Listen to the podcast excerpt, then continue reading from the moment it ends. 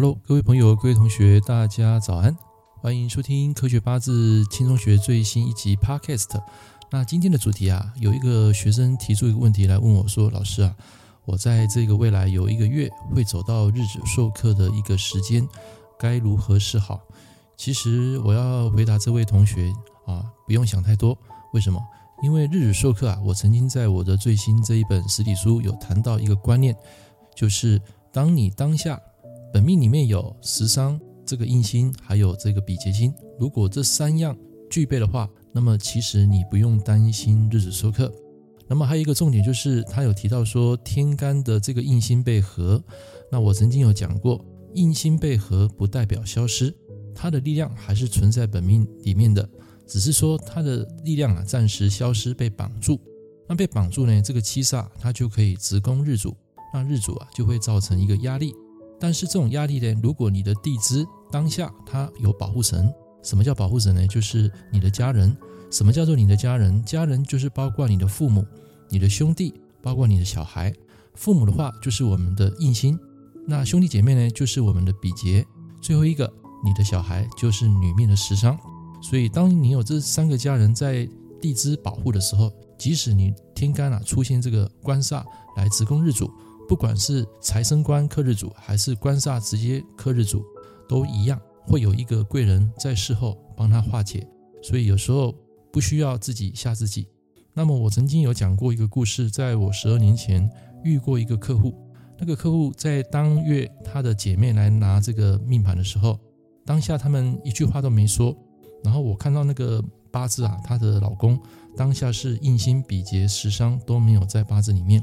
那没有的话，会造成这个官煞进来，容易出现一些意外。所以这个故事啊，在我的实体书里面有讲到，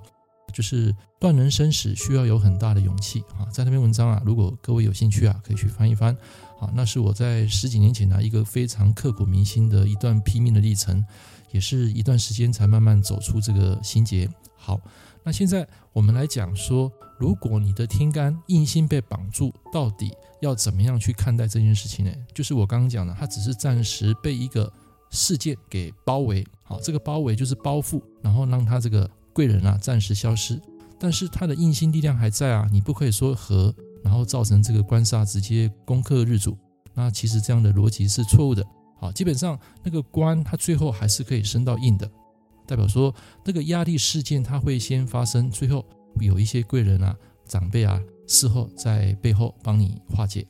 其实不用把官煞克日主看成洪水猛兽啊，其实它没有那么严重，所以平常心去看待你的事业、你的工作啊，有时候这种压力啊会形成一种助力，反而会被公司的老板啊、上司给重用。其实这也是一个人生历练的过程，所以永远都要懂得相信自己，一定可以突破这个困境。所以当你下次看到八字走到财生官克日主，那你的八字地支又有印星比劫食伤这些保护神，或者是说你八字当下身强，你根本就不用畏惧这个官煞克日主，反而你要庆幸有一个很好的磨练的机会。所以你要记得，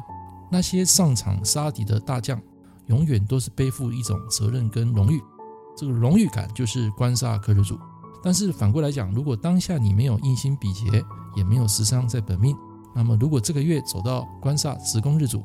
也没有印星被合这种情况之下，当然你就要有所提防。提防什么呢？来这边跟大家分享几个重点。第一个就是行车安全，第二个就是受到小人的侵害，第三个就是投资要小心，第四个就是要防患意外，就是不要去一些比较阴气的地方，或是说晚上啊溜达外出去吃宵夜啦，或是说去夜游，跟朋友去鬼混、去唱歌，这些事情尽量都能够避免。当然，还有一件事情，就是平常你所累积的福报功德，这一个部分也是非常的重要。好，以上提供给大家几个建议，就是说，当你碰到官煞克日主，其实不用给自己贴标签，有时候你要换个角度思维，搞不好它是让你来成就未来的事业。好，今天的这个小小的分享就到这边，欢迎大家订阅我的 Podcast，我们下一堂课见，拜拜。